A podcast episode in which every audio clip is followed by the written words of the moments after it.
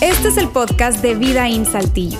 Nos alegra poder acompañarte durante los siguientes minutos con un contenido relevante, útil y práctico.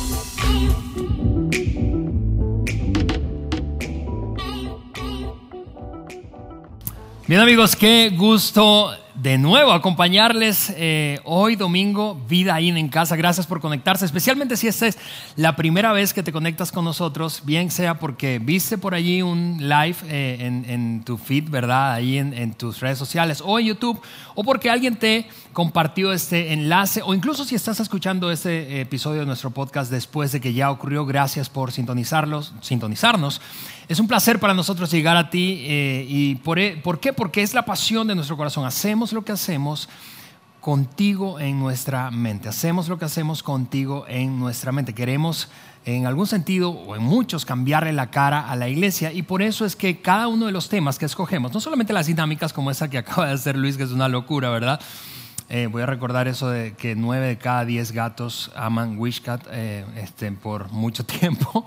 Pero no solo las dinámicas, sino cada selección de canción, cada mensaje, cada serie temática que escogemos, lo hacemos contigo en mente. Y esta no es la excepción. Decía Luis que hoy estamos comenzando una nueva serie precisamente eh, y quiero mostrarte de nuevo el nombre. Se llama El Camino por Delante, el Camino por delante. Esta nueva serie de temas nos tiene muy, muy ansiosos, muy contentos eh, de compartirla contigo, porque es una serie muy corta realmente, de apenas tres domingos, incluido este, eh, y que en, la que vamos a abordar algo que creemos que es súper, súper relevante, súper relevante. ¿Por qué?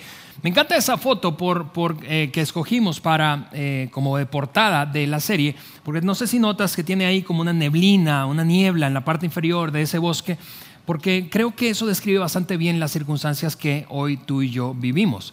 Hoy nosotros estamos en medio de un ambiente borroso en donde no se ve muy claramente qué es lo que está por delante, qué es lo que hay por delante. Y creo que esta serie es precisamente, dan el clavo respecto a esto. Vamos a aprovechar la incertidumbre que hay alrededor de nosotros, muchas cosas en las que tú y yo no estamos seguros del futuro.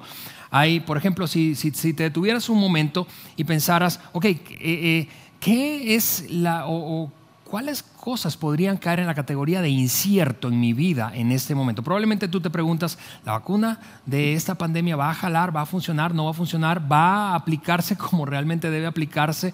Eh, debería colocármela, no debería, expondré a los míos, no, lo haría, no, no debería hacerlo. O eh, si, siguiendo en ese tema de la salud, ah, ¿se contagiará alguien de mi familia o se contagiará alguien más si es que ya alguno se contagió?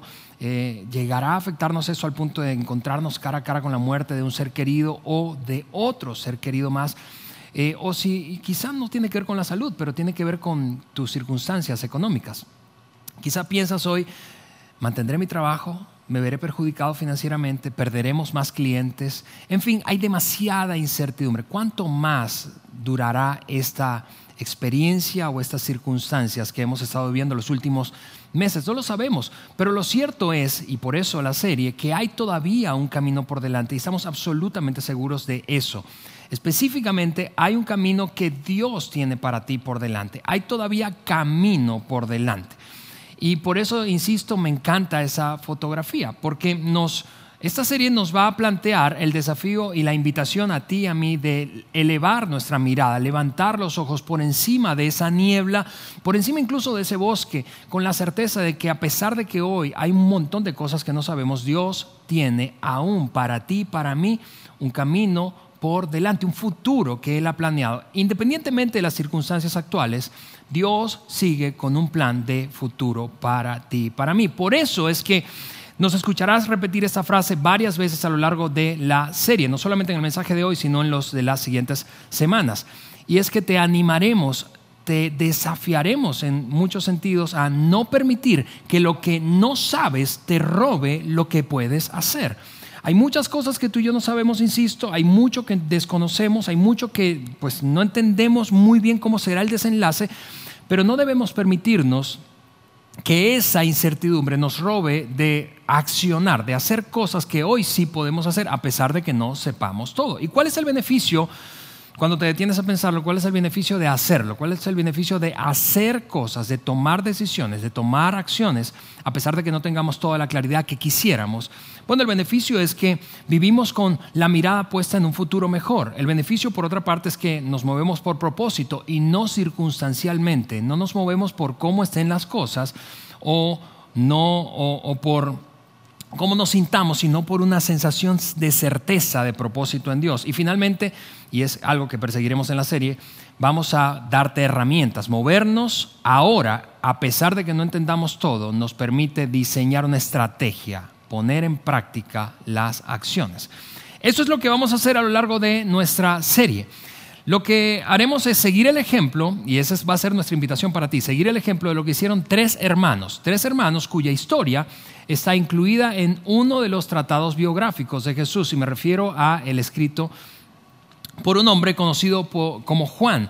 Juan, Juan el apóstol o el apóstol Juan, ese hombre más cercano a Jesucristo, quien además de ser uno de sus biógrafos, fue un seguidor de Jesús y documentó eh, la reacción de estos tres hermanos en medio de una circunstancia muy difícil, llena de incertidumbre, y después cómo pudieron voltear y darse cuenta de que podían accionar de manera distinta. Eh, lo que haremos a lo largo de la serie entonces es repasar cada fin de semana una acción de cada hermano. Hoy revisaremos, a modo de introducción seguramente daremos un panorama general a aquel momento que vivieron esos tres hermanos, pero te dejaré con una acción, repasaremos una acción y creo que podemos abrazar e imitar esa acción y ponerla en práctica en nuestra propia vida. La siguiente semana veremos la acción del segundo hermano y la última semana, que será el domingo 24 de enero, veremos la acción del tercer hermano. Eh, y me refiero a quién, cuáles hermanos, me refiero a los hermanos Lázaro, Marta y María. Y lo que quiero hacer ahora mismo es contarte un poco, darte un poco de contexto del momento eh, en el que Juan escribió, documentó esto, y luego entonces leer un par de, o dos, dos o tres versículos em, precisamente que revelan el accionar de estos hermanos y nos quedaremos en, la acción que el primer hermano se propuso hacer. Eh, el capítulo 11 del Evangelio según Juan, o el tratado biográfico escrito por Juan, narra un acontecimiento extraordinario, un acontecimiento que honestamente no solamente eh, resulta increíble lo ocurrido, sino que fue un, fue, marcó un antes y un después en la vida de Jesús. De, a partir de ese acontecimiento, de la resurrección de Lázaro, pues todo se vino como en una espiral descendiente, se aceleró todo, y me refiero específicamente a los planes de traición, arresto, crucifixión y posterior muerte de Jesucristo. Y Juan toma tiempo para escribir detalladamente cómo fue ese acontecimiento. Marta y María mandan a decir a Jesús a través de un mensajero, estando Jesús fuera en otra ciudad eh, distinta a la que aquella donde, donde vivía eh, Lázaro, Marta y María, que era Betania, le mandan a decir que Lázaro está enfermo. Lázaro era un, muy buen amigo de Jesús y eso es lo que revelan los escritos de los biógrafos allí en los evangelios. Entonces Jesús escucha la noticia y ellas están confiadas de que, de que, teniendo una relación de amistad con Jesús, apenas él se entere de que ellos, de que él sabe la noticia entonces de que Lázaro está enfermo, él vendrá y rescatará y, solucionará todo, lo sanará, etcétera, etcétera, etcétera. Pero en cambio, Jesús decide quedarse un par de días más en el lugar donde está, fuera de la ciudad, y eventualmente su amigo Lázaro empeora allá en casa, en Betania, y muere. Jesús llega cuatro días después de la muerte de Lázaro y, entre otras cosas, algunos eruditos piensan que, que debido a una superstición que había en ciertos grupos religiosos judíos, eh, que pensaban que el alma de un ser humano después de muerto permanecía rondando los alrededores durante tres días, Jesús, hay algunos eruditos, te repito, expertos eh, en, en estudio bíblico, que dicen que llegó precisamente al cuarto día para tirar o echar por tierra aquella falsa creencia. Lo cierto es que llega al cuarto día. En el cuarto día o a partir del cuarto día eh, se empezaba a descomponer el cuerpo. De hecho, esa era la narración, esa fue, un detalle que incluyó Juan en su narración. Eh, el, cuerpo olía mal, ya había eh, putrefacción en ese cuerpo. La cosa es que Jesús va llegando y Marta es quien lo recibe y lo recibe con una especie de tono de reclamo. eh, y, lo recibe, tú sabes, como en un tono medio pasivo-agresivo, diciéndole básicamente esto, ¿por qué tardaste tanto? Si hubieras estado aquí, esto no habría pasado. Y entonces Jesús se puso manos a la obra porque siempre tiene un plan y, mandó a quitar la piedra del sepulcro donde estaba, una piedra aparentemente muy grande, y lanza una frase muy famosa que probablemente tú has escuchado o incluso has leído. Él le dice, Lázaro, le habla a ese hombre muerto, ya hace cuatro días, Lázaro, ven fuera o sal fuera. Y Lázaro, increíblemente, para sorpresa, asombro de todos, sale caminando de la tumba. Y eso dejó a la gente no solamente asombrada, sino preguntándose, ¿quién es este hombre? ¿Quién es este hombre? que es capaz de, hasta de resucitar a un muerto. Bueno, eso fue la narrativa de Juan en el capítulo 11 de su tratado biográfico. Ahora, el capítulo 12 es una especie de epílogo, es como un anexo, es un bonus track a aquella historia. Y es lo que quiero lo que quiero hacer ahora es leer una porción de los primeros tres versículos precisamente del capítulo 12, porque después de aquel acontecimiento se celebró una fiesta, una fiesta en honor a Jesús en la casa precisamente de Lázaro. Léelo conmigo, está en el capítulo 12, versículo número 1. Seis días antes de que comenzara la celebración de la Pascua, Jesús llegó a Betania, a la casa de Lázaro, el hombre a quien había resucitado. Prepararon una cena en honor de Jesús. Marta, ¿sí? Esa es la primera hermana, servía, Lázaro estaba, segundo hermano, entre los que comían con él, y entonces María, tercera hermana, tomó un frasco con casi medio, medio litro perdón, de un costoso perfume preparado con esencia de nardo, le ungió los pies a Jesús y los secó con sus propios cabellos. La casa entonces se llenó de la fragancia de aquel perfume. Ahora, te decía, lo que quiero que hagamos es de, de esos tres versículos, en la serie vamos a extraer la acción que cada uno de los hermanos tomó. ¿Y por qué queremos hacer eso? Porque creemos que podemos seguir el ejemplo que ellos, de eso que ellos hicieron, ponerlo en práctica en nuestra propia vida, en una situación tan incierta como la que vivimos. Porque cuando te detienes por un momento, te das cuenta de que ellos vivieron una situación de incertidumbre extrema con la muerte o enfermedad, empeoramiento de la salud de Lázaro y eventual muerte. Y no sabían lo que estaría a la vuelta. No sabían, no, no, se imaginaban, ¿cómo podrían imaginarse que semanas después, días después, estarían celebrando en la misma casa del mismo Lázaro que había muerto con Jesús, estando Lázaro ahora vivo nuevamente? Ahora, antes de repasar la primera acción de María, perdón, de Marta, la de hoy es la de Marta, déjame darte o darle un poco de perspectiva a este acontecimiento. La cena es diferente que yo te diga que fue una buena, o la, narración de Juan diga, fue una buena cena en honor a Jesús. A, Jesús. a la habilidad que tuvo Juan como escritor de poner precisamente un capítulo tras otro estos dos acontecimientos porque, acontecimientos, porque tuvo la capacidad de conectar, de, de, de ilustrar extraordinariamente bien la emoción que había en esa cena. Imagina el ambiente que había en la cena. Imagina el ambiente. Esa cena a la luz de la resurrección de un hombre que días atrás habían visto desvanecer su vida. Imagina el ambiente de gente que estando allí, ver a Jesús, ver a estas dos hermanas, ver el momento, repasar en su mente que hace días apenas estaban llorando la muerte de ese hombre a quien querían tanto, que era tan amado, tan respetado, y ahora verlo allí sonriendo, bailando, caminando y hablando con un montón de personas en la misma casa. Hace días esto era luto, dolor, sufrimiento, ahora es todo, es fiesta, celebración. Imagina la emoción. No pueden creer y no podrías tú y no podría yo creer lo que estamos viendo. Hace días yo vi a este tipo enterrado, estuvo cuatro días muerto, había putrefacción, el olor salía ya de la tumba. Ahora lo veo aquí de pie. Imagina, y Juan lo ilustró, te repito, poderosamente porque fue capaz de conectar esos dos acontecimientos muy bien, de hecho creo que magistralmente bien. La, ¿Cuáles son los acontecimientos? La muerte y resurrección de Lázaro, por una parte, y lo conectó con la fiesta de celebración que estaban pues disfrutando en ese momento en casa de Lázaro. ¿Cuál es? Ahí hay un simbolismo poderoso y, y quizá tú te preguntes, ¿cuál simbolismo, Ale? Bueno, el simbolismo es este. El simbolismo es que tú y yo nos encontramos en una situación similar a la que Marta y María se encontraban junto a Lázaro cuando vieron su salud deteriorarse y no sabían qué iba a pasar.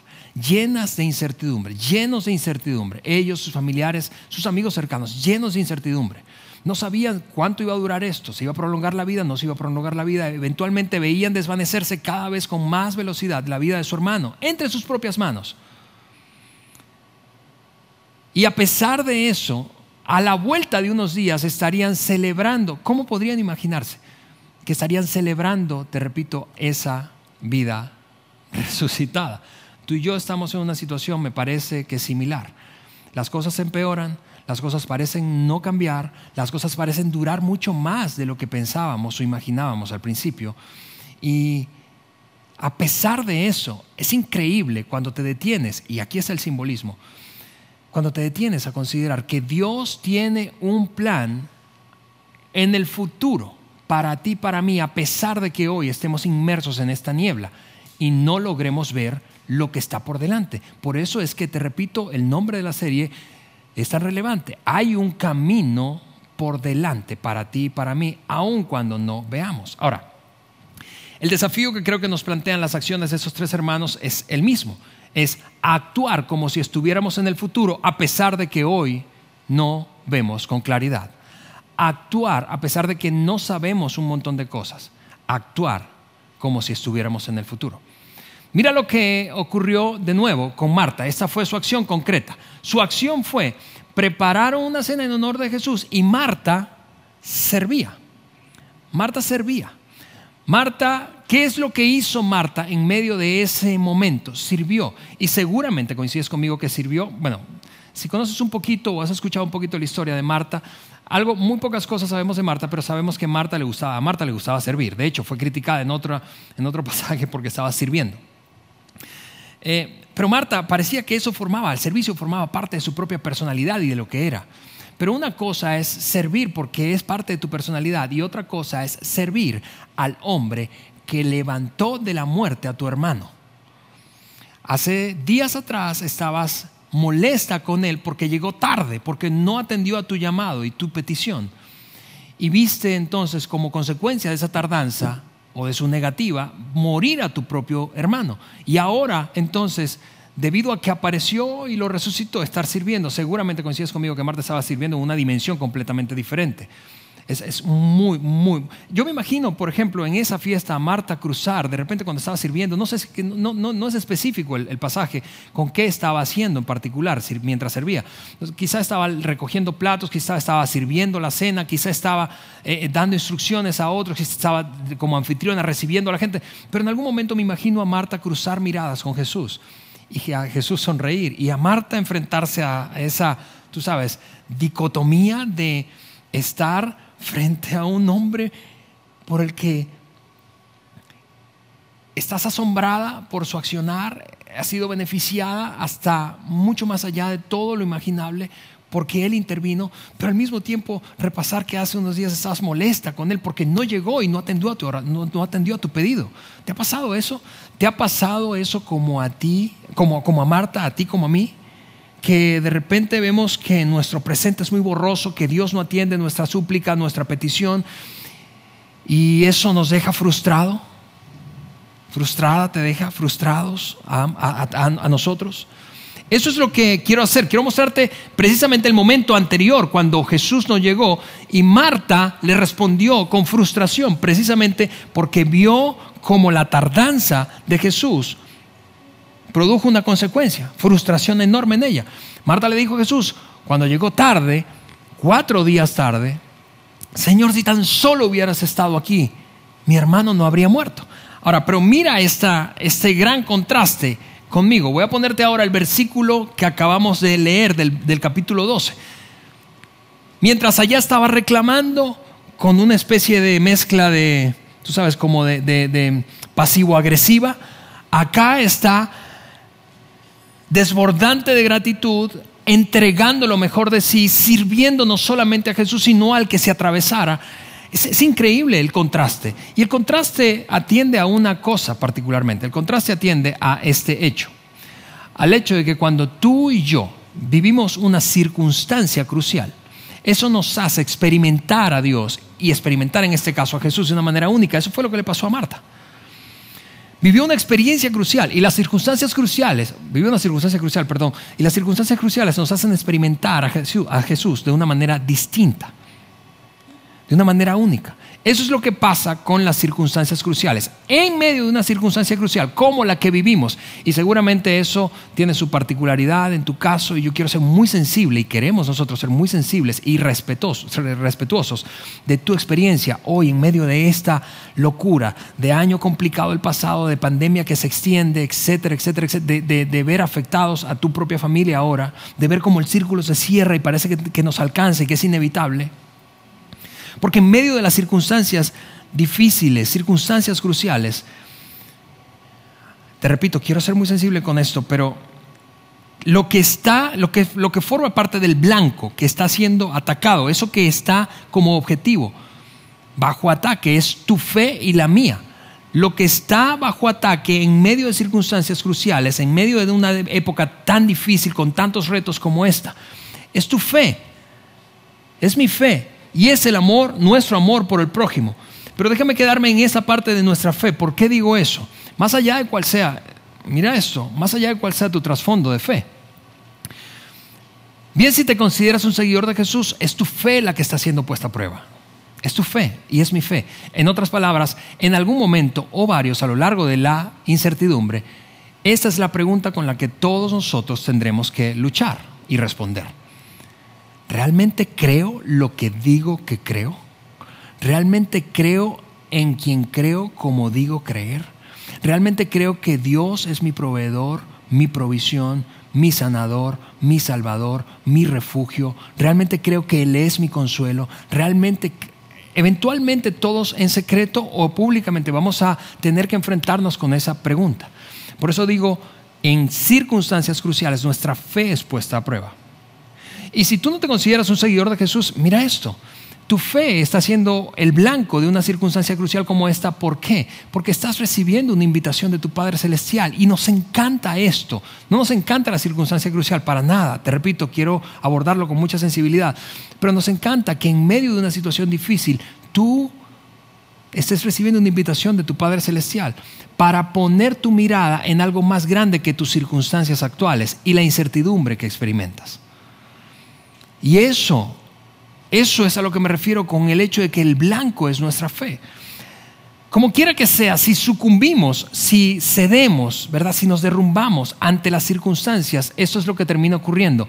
El futuro que Dios tiene para ti para mí, ese que está por delante, ese tema del que hablamos, eso que está por delante, el camino que está por delante, el futuro que Dios tiene todavía para ti para mí, empieza a desvanecerse porque las circunstancias crecen en nuestro interior. Nuestra percepción de las circunstancias se hace tan grande que nos derribamos ante el temor. Y pensamos, no puedo no voy a poder con esto.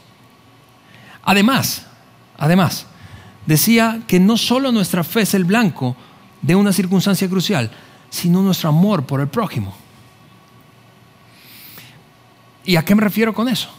Y lo conecto con la acción de Marta. Con el hecho de que cuando tú y yo dejamos que las circunstancias de incertidumbre y el temor se apoderen de nuestra vida, eventualmente dejamos de darle importancia a otros porque nosotros nos convertimos en lo más importante de nuestra propia vida.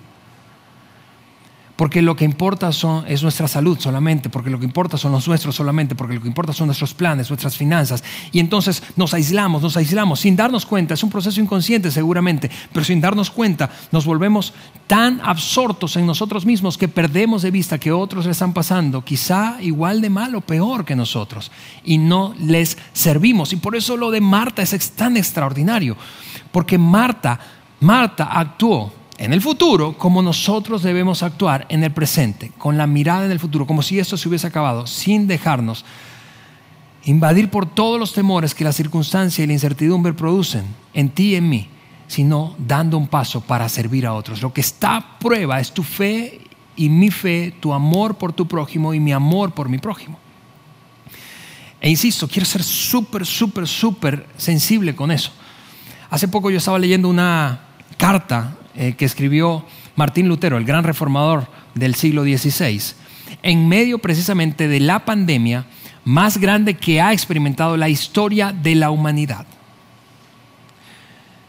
La pandemia más grande, esa está corriendo todavía, pero aquella pandemia, hablo de la peste bubónica o la peste negra, le quitó la vida a cerca del 50% de la población de Europa. Y en el año 1527, cuando todavía la plaga estaba azotando Europa, Lutero se dispuso a responder a un pedido que un hombre, el líder de la Reforma, en una pequeña ciudad que está allí enclavada entre Polonia, lo que hoy es Polonia, República Checa y Alemania, le escribió una carta para responder a su pedido. Y su pedido es cómo debe conducirse un seguidor de Jesús ante una circunstancia de amenaza de muerte como esta plaga. Y eso es lo que él dijo respecto a precisamente este tema de servir a otros que hoy estamos observando en Marta. Léelo conmigo.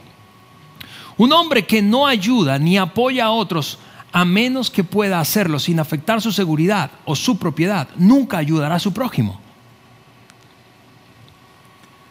Siempre debe tener en cuenta la posibilidad de, que hacerlo le traiga desventajas y daños, peligros y pérdidas.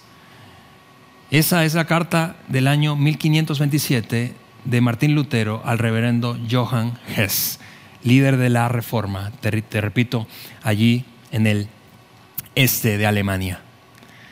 Y, yo sé que eso puede parecer duro, pero cuando, cuando lo, lo lees dentro del contexto en el que Lutero lo escribió, te das cuenta que a pesar de que hay mucha incertidumbre, tú y yo podemos abrazar la misma actitud que tuvo Marta, servir a otras personas en medio de esas circunstancias. ¿Por qué? Yo no te estoy pidiendo que hagas una locura, para nada, no te estoy pidiendo que hagas imprudencias, ¿verdad? Pero a la vuelta de que de un tiempo, no sé cuánto, cuando esto termine, tú y yo vamos a querer voltear y decir, serví con pasión a pesar de que no lo tenía claro, a pesar de que incluso fue difícil, a pesar de que incluso fue amenazador, fue arriesgado, ¿sí? Serví a otros con pasión. Tú y yo vamos a querer contar esa historia tú y yo vamos a querer mirar atrás y darnos cuenta que fuimos distribuidores de esperanza. Y no es cierto que eso es lo que el mundo necesita hoy. Mucha esperanza.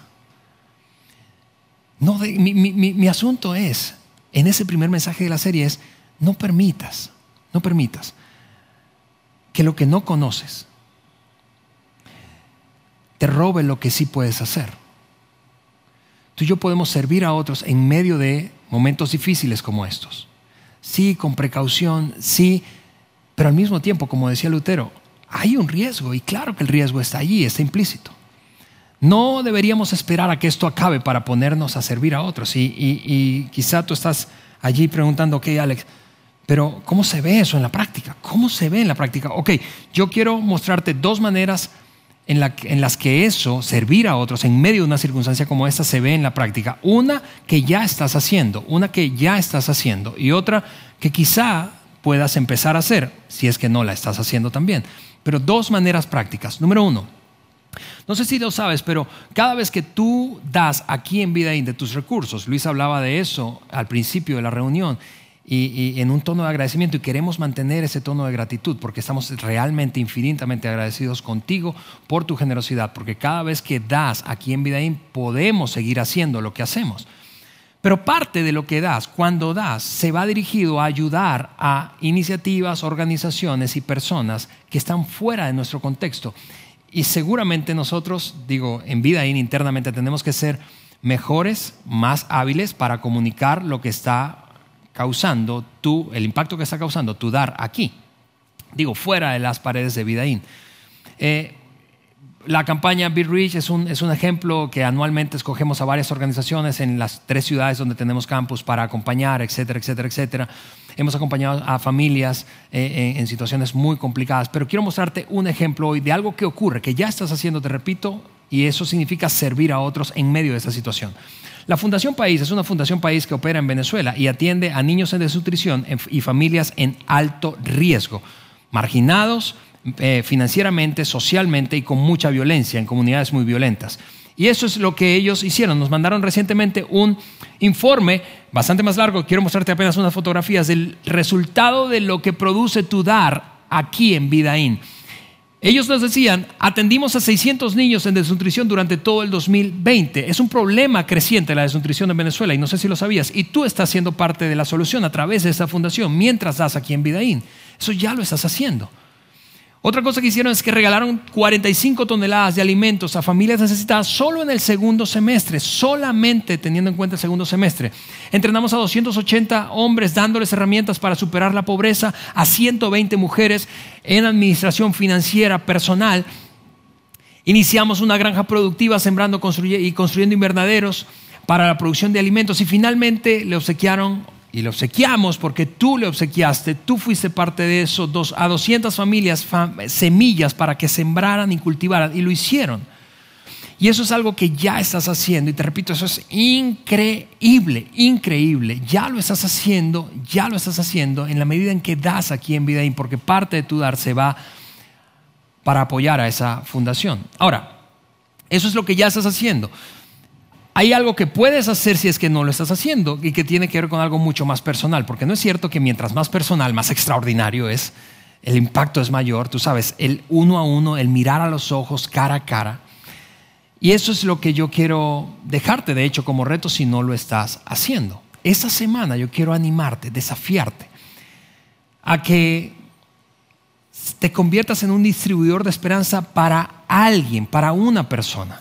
Quizá va a ser a través de una nota de voz, de una llamada telefónica para velar por él, por ella, por esa familia. Quizá tenga que ver con unirte a un rol de, esa, de esos que ahora hay más y más y más en nuestra iglesia, de gente que se pone de acuerdo para llevar alimentos a familias que están contagiadas de COVID.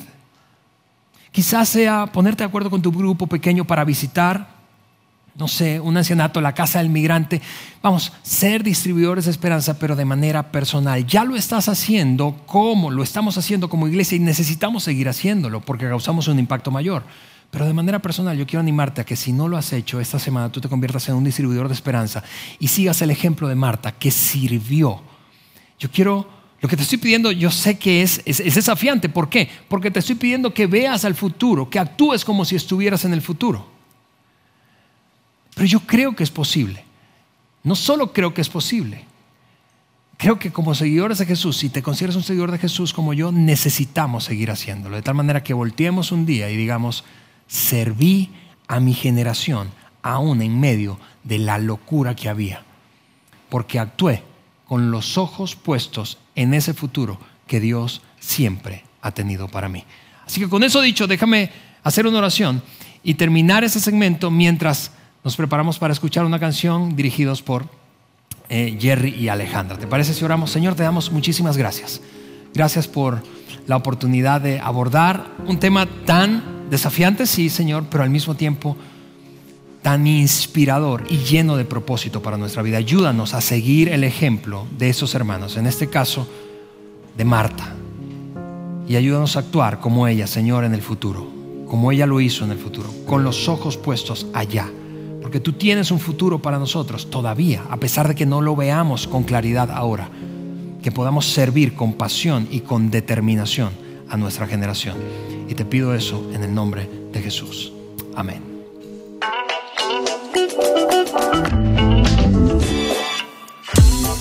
Sigue conectado a los contenidos de Vida en Saltillo a través de nuestro sitio web y de las redes sociales. Muy pronto estaremos de vuelta con un nuevo episodio.